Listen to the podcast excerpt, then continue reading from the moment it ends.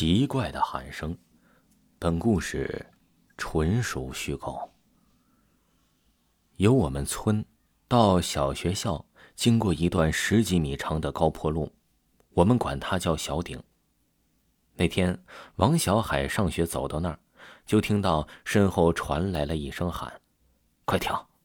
王小海不由自主的向前跳了一下。站好后，回头望望没有人，心里不由得一抖：“是谁呀？怎么喊一声就没有了呢？”可自从那天以后，他路过那儿就有人喊他“快跳”。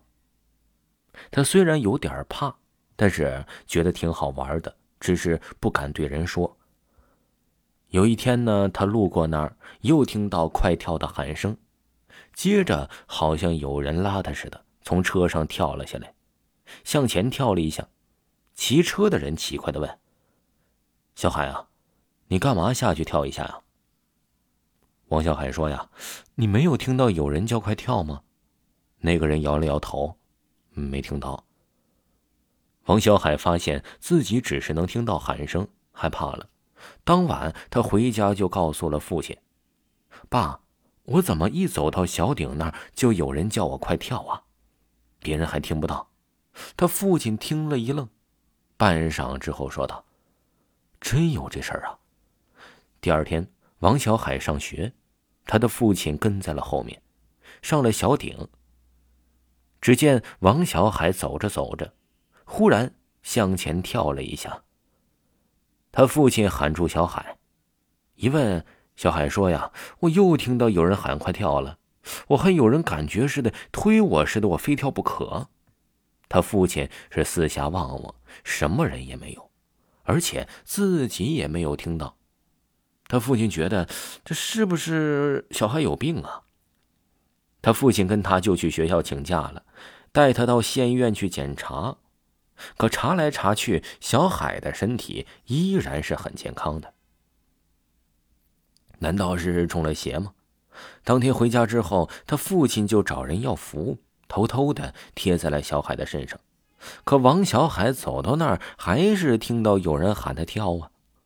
他父亲跟了好几次之后，见小海没什么危险，就对他说：“呀，不要怕，小海，叫你跳，你就跳吧，不用怕的。”时间一长，王小海真的不怕了。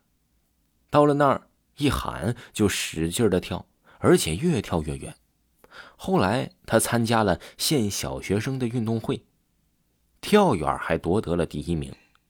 于是庄上的人都说了，是王小海家的祖宗在督促他跳呢。一晃，王小海小学毕业了。离校那天，他一人回家，路过小顶，又突然听到一人大声喊道：“快跳！”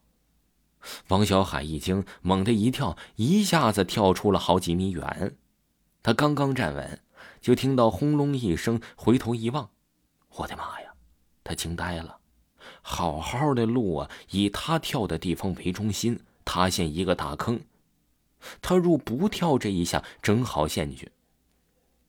后来清塘路的时候，这坑的里面发现有两枚自制土雷，旁边还有一具白骨。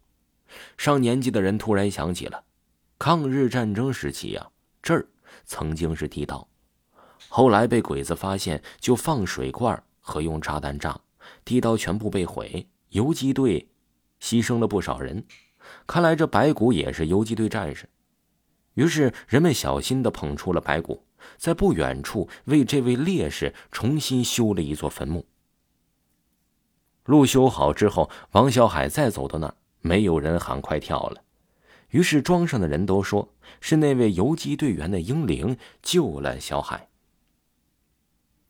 听众朋友，维华呢给各位听友呢带来了一个好消息，维华呢即将要发布两本恐怖小说了，一本叫做《隔壁房间的女人》，另一本叫做《一个不留》，都是非常非常有意思的恐怖悬疑小说，而且呢是咱们。